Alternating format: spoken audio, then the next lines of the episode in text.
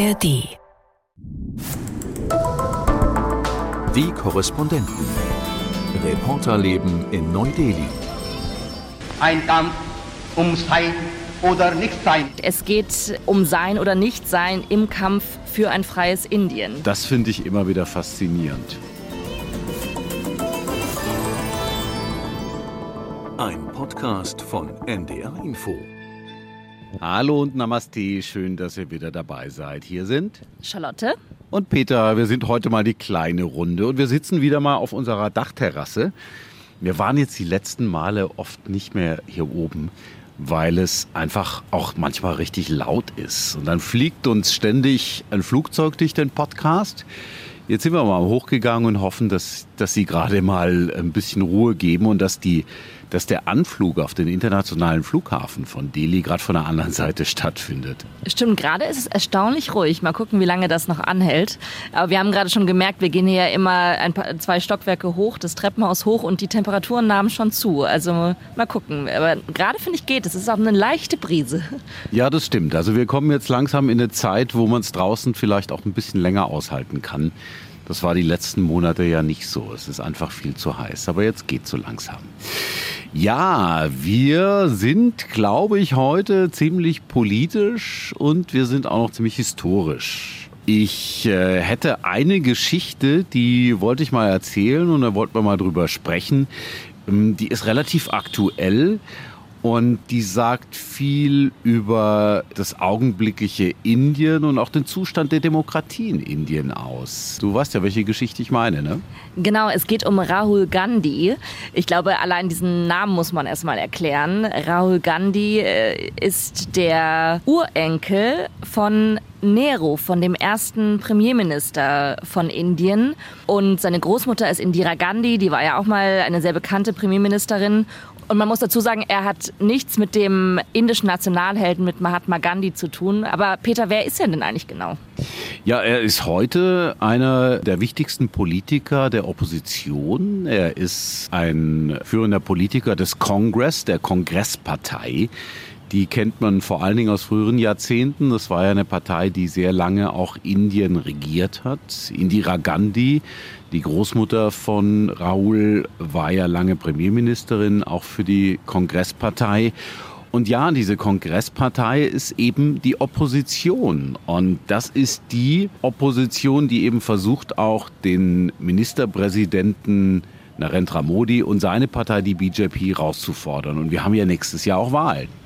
Ja, absolut. Und was ich aber bisher verstanden habe oder auch immer, was ich immer wieder höre, ist, dass die Kongresspartei nicht so eine starke Opposition ist, weil sie wohl innerlich zerrissen ist. Es gibt verschiedene Stimmen und man fragt sich ja wirklich so, warum schafft ihr es eigentlich nicht, euch zusammenzutun, so an einem Strang zu ziehen und euch stark aufzustellen oder vielleicht auch zu verjüngen gegen Narendra Modi? Was ist denn deine Erklärung? Ja, die Interessen sind es einfach. Das, die haben ganz unterschiedliche Interessen und es ist ja nicht nur die Kongresspartei. Es gibt ja jetzt eine vereinigte Opposition, die nennt sich India, diese Koalition, die eben sich in Stellung bringt gegen Modi und seine Hindu-Nationalisten für die Wahlen nächstes Jahr, für die landesweiten Wahlen im April und Mai 2024. Und da ist Rahul Gandhi eine ganz wichtige Figur.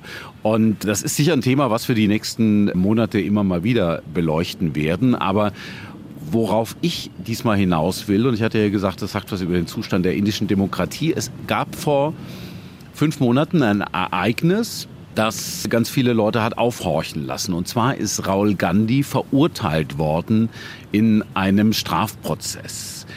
Das war deshalb bemerkenswert, weil er wegen Beleidigung verurteilt worden ist. Diese Beleidigung hat er ausgesprochen im Wahlkampf 2019. Das heißt, das ist vier Jahre her.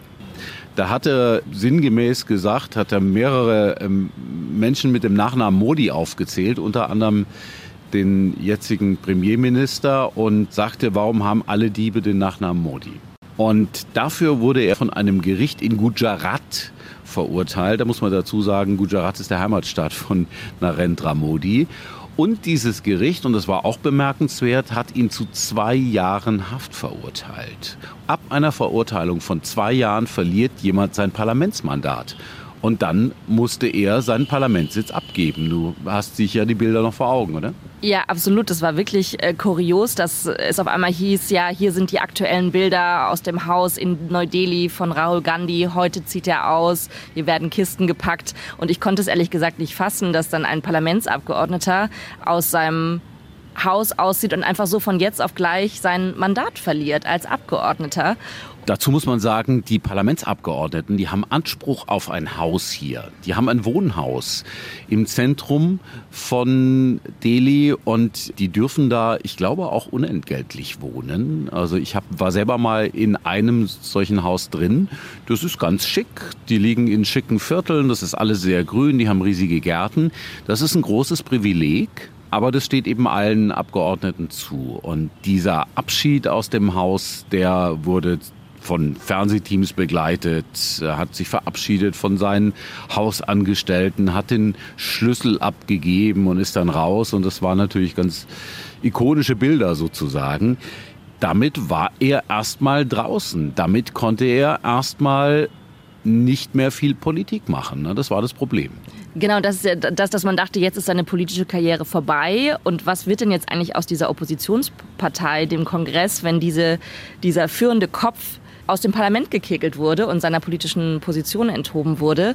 Genau, umso erstaunlicher, dass es offenbar äh, es gab eine, eine positive Wendung diese Woche. Ne? Genau, also äh, man muss ganz klar sagen, wir wissen überhaupt nicht, was dahinter steckt, hinter diesem Gerichtsurteil. Man kann eigentlich nur die Fakten zusammentragen. Erstens, das war ein Gericht in Gujarat, im Modi.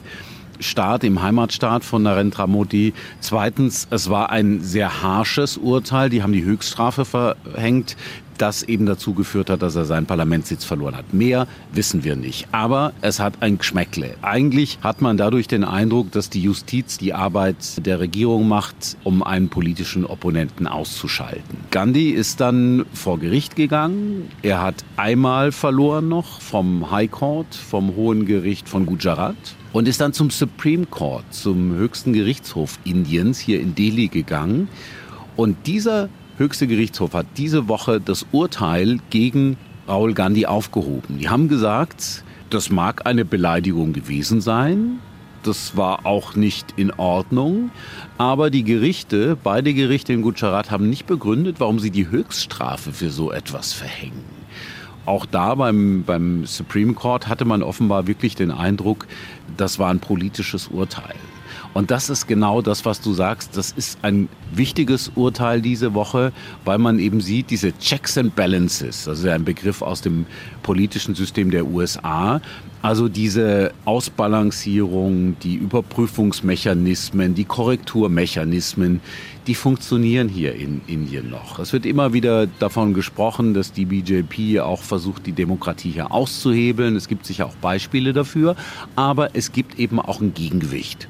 Und dieses Gegengewicht sind einzelne Gerichte. Man kann nicht sagen, die gesamte Justiz ist das Gegengewicht. Also es gibt viele Urteile, wo man wirklich nur über den Schultern zuckt, also die man als politisch auch bezeichnen kann, aber das sind niedrige Gerichte.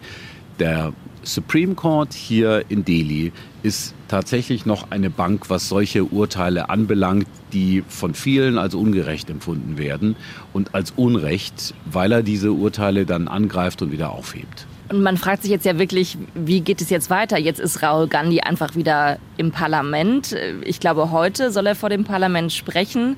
Ich habe vorhin noch gelesen, dass aber gar nicht klar war, welche Uhrzeit. Und dann wurde schon wieder kommentiert, ah, die Kongresspartei, die scheinen gar nicht, die scheinen selber nicht zu wissen, also, als wenn sie nicht mit einer Stimme sprechen. Also die scheinen nicht so gut organisiert zu sein. Ähm, also was denkst du denn, wie es jetzt weitergeht? Weil die politische Stimmung oder die, die Spannung nimmt ja wieder zu, gerade jetzt vor dem Wahljahr im nächsten Jahr.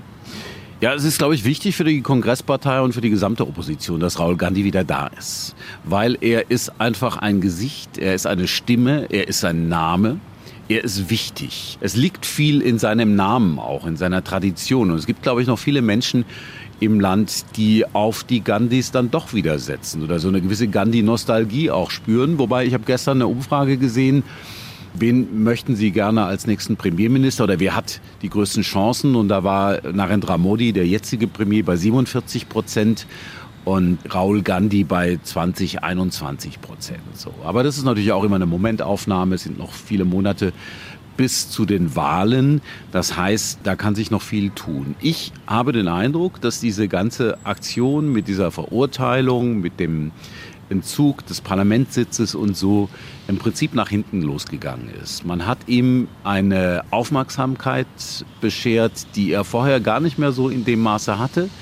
Man hat ihn auch so ein bisschen zum Opfer gemacht, das sich erfolgreich gewehrt hat, was auch ein gutes Narrativ für die Politik ist. Und ich glaube, das wird der Opposition eher Auftrieb geben, als dass es sie geschwächt hat jetzt. Also insofern ist es etwas, was wir die nächsten Wochen und Monate intensiv beobachten werden. Ich schaue mir nebenbei immer mal die Parlamentsdebatten an und äh, ja, Gandhi ist auch ein guter Redner. Also insofern ist das äh, etwas, was die Opposition im Augenblick wirklich stärkt. Aber wir haben ja gerade gesagt, wir sprechen nicht nur über Politik. Wir müssen jetzt gar nicht so lange über Politik reden, also zumindest nicht über Gandhi, sondern wir brauchen ja auch noch ein bisschen Zeit für dein Thema. Ist Subhas Chandra Bose. Das ist ein Name, da werden viele wahrscheinlich nur mit den Schultern zucken. Du kannst uns aber sagen, wer das ist. Genau, der heißt Subhas Chandra Bose, also Bose ist der Nachname und der gilt hier so als der neue große Nationalheld. Also Narendra Modi hat vor kurzem im vergangenen September eine Statue von ihm hier mitten im Zentrum von Delhi aufgestellt, neben dem India Gate, neben dem großen Triumphbogen und viele vermuten, dass es eben ganz bewusst, dass Modi ganz bewusst diesen Bose jetzt als den neuen Helden inszeniert. Äh, das ist eine große Statue, die ist überlebensgroß, die ist acht Meter groß, steht da mitten in Delhi. Und viele Inderinnen und Inder kommen da jeden Tag hin und machen Selfies mit diesem Bose. Und ich war auch am India-Gate und habe mit diesen Menschen gesprochen, die auch Selfies mit Bose machen. Und die sagen, der ist ein Held für uns, weil er hat die indische Unabhängigkeit herbeigeführt. Er war der wahre Kämpfer, denn er hat die indische Nationalarmee gegründet und hat gesagt, wir brauchen, wir müssen auch mit Gewalt, im Zweifel mit Gewalt, die Briten aus unserem Land verjagen. Und deswegen sagen eben viele, dass Bose im Prinzip der wahre Held ist, anders als Mahatma Gandhi, der ja immer gesagt hat, nee, es geht um gewaltfreien Protest. Wenn man das auf den Punkt bringt, Gandhi ist der Friedliebende, der Gewaltfreie, der Asketische und Bose steht für Gewalt, Militär, für, kann man das so einfach sagen? Dieses Bild zumindest vermittelt Modi, dass äh, Bose eben dieser militärische Kämpfer war, der mit Waffen das Land wieder zurückerobern wollte von den Briten und der für ein starkes Indien eben steht. Aber wie so oft mit diesen historischen Figuren hat diese Figur, ist es nicht immer nur schwarz-weiß, sondern dieser Bos hat viel mehr Facetten. Und das war genau auch meine Recherche, dass ich wissen wollte, wer war denn der wirkliche Bos? Also jenseits der Figur, wie die aktuelle hindu-nationalistische Regierung ihn instrumentalisiert, inszeniert. Und es gibt eine nette Anekdote, weil ich war im vergangenen Jahr, Ende des Jahres, äh, habe ich dir, Peter, erzählt, ähm, dass ich eine Freundin besuche in Augsburg. Und dann hast du so ganz spontan gesagt, ach Mensch, da wohnt doch die Tochter von Subhash Chandra Bose. Und zu dem Zeitpunkt hatte ich auch noch nichts von Bose gehört und habe dann eben angefangen zu recherchieren. Dieser Bose hat ein abenteuerliches Leben geführt. Und Teil von diesem Leben war eben auch, dass er in den 30ern nach Europa gefahren ist als äh, Kämpfer für die indische Sache, für die indische Unabhängigkeit. Und dort hat er auch ein Buch geschrieben, The Indian Struggle, der indische Kampf. Und dafür hat er eine Assistentin gesucht. Das war dann Emilie Schenkel. Und die hat er später geheiratet äh, und sie haben eine Tochter zusammen bekommen. Und die stellt sich am besten jetzt selber vor. Mein Name ist Anita Pfaff. Ich bin knapp über 80 Jahre alt jetzt und bin 1942 in Wien geboren. Meine Mutter war Wienerin und mein Vater war Inder. Subhash Chandra Bose. Also wie man hört, es ist erstaunlich, dass äh, viele Inderinnen kennen Anita Bose Pfaff, wie sie inzwischen heißt. Ähm, aber viele Deutsche wissen, glaube ich, nicht, dass diese Deutsche in Augsburg, diese Professorin, sie ist emeritierte Professorin, eben die Tochter von diesem berühmten indischen Nationalhelden ist. Ja, ich glaube, es kennt keiner in Deutschland. Erstens mal ist Bose komplett unbekannt, glaube ich. Also bei den aller, allermeisten. Es werden ein paar die Hände heben und sagen, ich kenne Bose. Ich habe es schon mal gehört im Podcast vielleicht. Nein. Und zweitens auch dieser Zusammenhang eben des indischen Unabhängigkeitskampfes mit Deutschland in den 30er und 40er Jahren, sprich auch mit Hitler, der ist ziemlich unbekannt. Ich wusste das übrigens schon seit langem. nee, nicht, weil ich, weil ich so äh, gebildet bin, sondern weil ich ja Briefmarken sammle. Das habe ich, glaube ich, schon mal erwähnt. Und in der Reichsdruckerei in Berlin wurden damals Briefmarken für die indische Legion gedruckt. Assad Hind stand da drauf, freies Indien. Und diese Briefmarken, die sind von einem deutschen Designer entworfen worden. Die sind gedruckt worden auf Kosten der Reichsregierung und sollten dann der Bose-Legion zur Verfügung gestellt werden für ihre Post. Das ist aber nie passiert. Die Marken sind aber auf den Markt gekommen und heute kann man die kaufen. Die sind aber auch nicht ganz billig. Mhm. Das habe ich eben auch gelesen, dass Bose eben diesen Riesenplan hatte, weil er davon ausgegangen ist, wir werden es schaffen, Indien wird eines Tages frei sein. Und dann hatte er genau diesen Plan. Er hat auch an der Verfassung geschrieben, er hat schon Briefmarken entwickelt, wie du schon richtig gesagt hast. Und vielleicht müssen wir auch noch mal erklären, das ist mir auch erst klar geworden, dass es in den 40ern, also während des Zweiten Weltkriegs, haben ja auch indische Soldaten für die Briten gekämpft, auch in Europa. Und die Deutschen haben dann viele Briten, aber eben auch diese indischen Soldaten gefangen genommen. Also es gab in Deutschland tausende indische Kriegsgefangene. Und eben das war der Grund, warum Boos gesagt hat, er sucht die Unterstützung von auch einem ähm, Führer, politischen Führer wie Hitler, weil er wollte ihn überzeugen und hat ihn überzeugt, ich möchte mit diesen indischen Soldaten eine Legion gründen. Das war dann die Legion Freies Indien und die Idee war dann, von Deutschland aus Richtung Indien zu marschieren und die Briten aus dem Land zu kegeln. Das war etwas, was hier in ähm, Indien auch in der augenblicklichen Geschichtsschreibung, ja, auch von der Regierung, ja, als sehr positiv gesehen wird. Ne? Bei uns zuckt es natürlich dann sofort, ja, wenn wir hören, dass da ein indischer Freiheitskämpfer mit Hitler zusammengearbeitet hat, weil das für uns auch überhaupt nicht zusammenpasst. Und ich glaube, wenn wir darüber sprechen, dass Bose umstritten ist, dann gilt es sehr für unsere Sichtweise, aber weniger für die indische, weil Bose ist schon lange irgendwie präsent hier in Indien, aber es hat sich jetzt trotzdem sehr viel getan in den letzten Jahren, eben durch die Regierung, sodass man den Eindruck bekommt, wie du es ja auch schon gesagt hast, dass Bose quasi gegen Gandhi in Stellung gebracht wird. Ne? Mhm. Ich habe auch die Tochter genau das gefragt, auch dieses umstrittene, wie rechtfertigen Sie, dass Ihr Vater im Prinzip mit den Nazis kooperiert hat?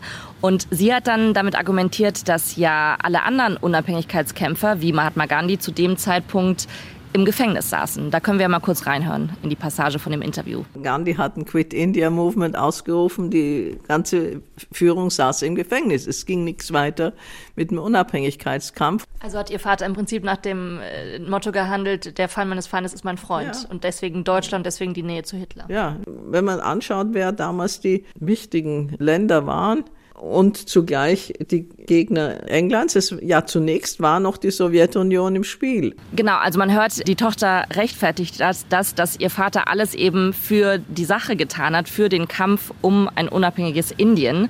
Und das ist auch das, was die Menschen heute sich hier in Indien immer noch erzählen. Ähm, es ist in Indien überhaupt nicht so umstritten, dass er die Nähe von Hitler gesucht hat, sondern in der Wahrnehmung von vielen Inderinnen und Indern hat er es ja geschafft. Er hat eine indische Nationalarmee am Ende in Singapur gegründet, die sind Richtung Indien marschiert und viele sagen auch, er hat für den nötigen Umschwung gesorgt. Und äh, weil du gefragt hast, auch mit Gandhi, Bose hat wohl Gandhi bewundert, aber er war eben radikaler, er ist eben diesen Schritt weitergegangen und deswegen wurde immer gesagt, Gandhi war eher der Linkere und Bose eher der Rechte und so wird er ja auch eben gerade von der aktuellen Regierung instrumentalisiert und ich habe genau auch das nochmal Anita Boos-Pfaff, seine Tochter, gefragt, wie sie das denn bewertet, dass Modi jetzt ihren Vater so mitten ins Zentrum von Delhi aufgestellt hat, eben in Form von dieser Statue. Das bewerte ich durchaus positiv. Ich glaube, es ist eine Anerkennung für auch meinen Vater als Mensch, der sich ja mit sehr viel Einsatz für die Unabhängigkeit Indiens engagiert hat. Was ich nicht so sehr mag, ist, dass er damit auch instrumentalisiert wird als ja, was manche anderen äh, politischen Themen der BJP angeht. Also mein Vater war sicher von seiner ganzen politischen Ausrichtung aus nicht auf einer Linie, die die BJP hatte. Ja, stolz auf Indien, ja, aber mein Vater, was viele auch nicht so sehr, oder hier, die, die ihn überhaupt kannten, nicht so sehr wussten, er war ein linker äh, Politiker. Man würde heute sagen Sozialist oder Sozialdemokrat. Genau, also man merkt in der Wahrnehmung seiner Tochter, die sagt, für sie war ihr Vater eher ein linker Politiker. Und das ist ja so erstaunlich und das war dir wahrscheinlich auch nicht unbedingt klar, dass Boos eben auch für tolerante Ideen stand von einem Indien, Gleichberechtigung, alle Religionen sind gleich, eben anders als Modi ihn inszeniert. Absolut, das wusste ich nicht. Ich habe den auch anders gesehen und das finde ich sehr, sehr spannend, dass seine Tochter das so sagt. Ich kann das auch nachvollziehen. Es ist im Widerspruch zu dem Narrativ, das jetzt die Regierung Modi verbreitet. Die haben sich ihren Bose schon so zurecht modelliert. Die haben sich irgendwie einen Bose entworfen, der in ihre eigene Politik passt, der als Identifikationsfigur auch funktioniert, viel mehr als Gandhi. Gandhi steht zwar noch so auf dem Podest, aber ich habe manchmal den Eindruck, so diese, diese treue Schwüre zu Gandhi, die man manchmal hört und die Respektsbekundungen, gerade aus der aktuellen Regierung, sind eher so ein bisschen hohl, so ein bisschen schal. Das heißt, die sind nicht sehr überzeugend im Gegensatz zu Bose. Und was mich bei Bose einfach immer wieder fasziniert, und jetzt haben wir die Tochter da gehört, ist diese Geschichte. Wir sprechen hier über indische Geschichte. Wir sprechen hier über den indischen Ministerpräsidenten, die Regierungspartei hier. Und da hören wir eine ältere Frau mit einem deutschen Namen, Anita Pfaff-Bose, die ist Sozialdemokratin, die ist Lokalpolitikerin, das ist eine emeritierte Professorin wo man einfach sieht, wie Geschichte irgendwie manchmal absurd ist und wie sich Verbindungen ergeben innerhalb der Geschichte, die man nie und nimmer erwarten würde. Sie ist ja selber fast eine historische Figur, dadurch, dass sie die Tochter ist und die einzige, die wirklich so eine ganz enge Verbindung hat. Du hast auch noch andere Verwandte getroffen, aber sie ist halt sein einziges Kind und das finde ich immer wieder faszinierend. Und es war wirklich, diese Recherche war auch sehr faszinierend, weil ich von einer, einer Erzählung zur nächsten gekommen bin und zwischendurch habe ich dann erfahren, dass Boos auch 1942 in Hamburg war und im berühmten Hotel Atlantik hat er eine Rede gehalten auf Deutsch und ich habe sogar den Originalton bekommen. Also er spricht gebrochen Deutsch, aber er sagt sein oder nicht sein. Das ist die Frage in Indien. Ich glaube, da müssen wir noch mal reinhören, oder? Genau, absolut. Am besten lassen wir ihn selbst sprechen. In diesem Kampf der für Indien ein Kampf um Sein oder Nichtsein ist, kann es nur einen Ausgang geben. Lang lebe das freie Indien. Der war jetzt ein bisschen schwer zu verstehen. So kannst du nur mal zusammenfassen. Man hört diesen zackigen Ton auch. So haben die auch geredet und man hört auch dieses Militärische in seiner Stimme. Ne? Genau, im Prinzip hat er gesagt, es geht um Sein oder Nichtsein im Kampf für ein freies Indien. Und das war ein äh, sehr bedeutender Tag, auch deswegen, weil zum ersten Mal an diesem Tag in Hamburg die indische Nationalhymne gespielt wurde, die dann später eben die, die, Nationalhymne für das freie Indien geworden ist. Und deswegen verbinden viele Inder auch mit Hamburg diese Aufführung, diese Uraufführung ihres Stücks, ihrer nationalen Hymne. Das ist sehr erstaunlich. Eine tolle Geschichte. Wir können die auch hören. Du hast jetzt gerade, bist gerade dabei, ein Radiofeature dazu fertig zu machen. Das wird dann auch gesendet beim NDR, ne, bei NDR Info. Und in der ganzen ARD, würde ich sagen. Und genau, ich freue mich auch über Feedback und äh, vor allem auch darauf, dass vielleicht auch bei deutschen Hörern und Hörern dann der Na Name Bose für diesen indischen Nationalhelden steht und äh, nicht unbedingt nur für diese Lautsprecherfirma, die ihr vielleicht kennt. Ja, stimmt, die gibt es ja auch noch. Ja, Stichwort Feedback. Wenn ihr Feedback habt, wenn ihr uns schreiben wollt, wenn ihr Kritik habt, dann schreibt uns gerne an neudeli.ndr.de, neudeli.ndr.de wenn wir Zeit haben, antworten wir. Die nächsten Wochen werden ein bisschen intensiver, weil wir uns alle auf den G20-Gipfel vorbereiten. Aber äh, wir schreiben gerne zurück. Seid uns nur nicht böse, wenn es ein paar Tage dauert. Und ich wollte noch eben sagen, Peter, ist dir aufgefallen? Ich glaube, es ist kein einziges Flugzeug hier über uns geflogen. Ich glaube, wir hatten wahnsinnig Glück. Ich habe jetzt eine Strategie, wie wir das machen demnächst. Ich gucke vorher auf Flight Radar, meine, meine App, wo ich sehe, wie die Flugzeuge gerade anfliegen hier. Und wenn sie hier über das Studio anfliegen, dann müssen wir unten bleiben oder woanders hingehen. Und wenn wir sehen, dass der Anflug von der anderen Seite ist, dann können wir schön hier hochgehen. Dann ist es angenehm leise eigentlich. Das ist doch super. Dann bis zum nächsten Mal. Schöne Woche. Tschüss. Tschüss. Die Korrespondenten. Reporterleben in Neu-Delhi. Ein Podcast von NDR Info.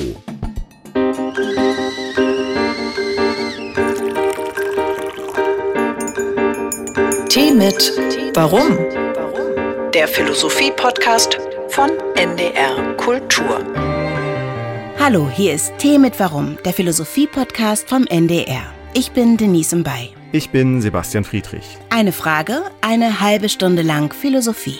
Ein Becher Tee dazu. Und wir im Gespräch. Nicht nur mit uns gegenseitig, sondern mit Philosophinnen. Wir schauen in die Philosophiegeschichte. Und fragen bei Menschen aus dem täglichen Leben, was sie zu unseren Fragen so sagen. Zum Beispiel, was macht uns sicher? Was schafft einen Sinn? Kann Sprache gerecht sein? Wie kann sich eine Gesellschaft verändern? Wir freuen uns, wenn ihr dabei seid. Bis bald bei Tee mit Warum.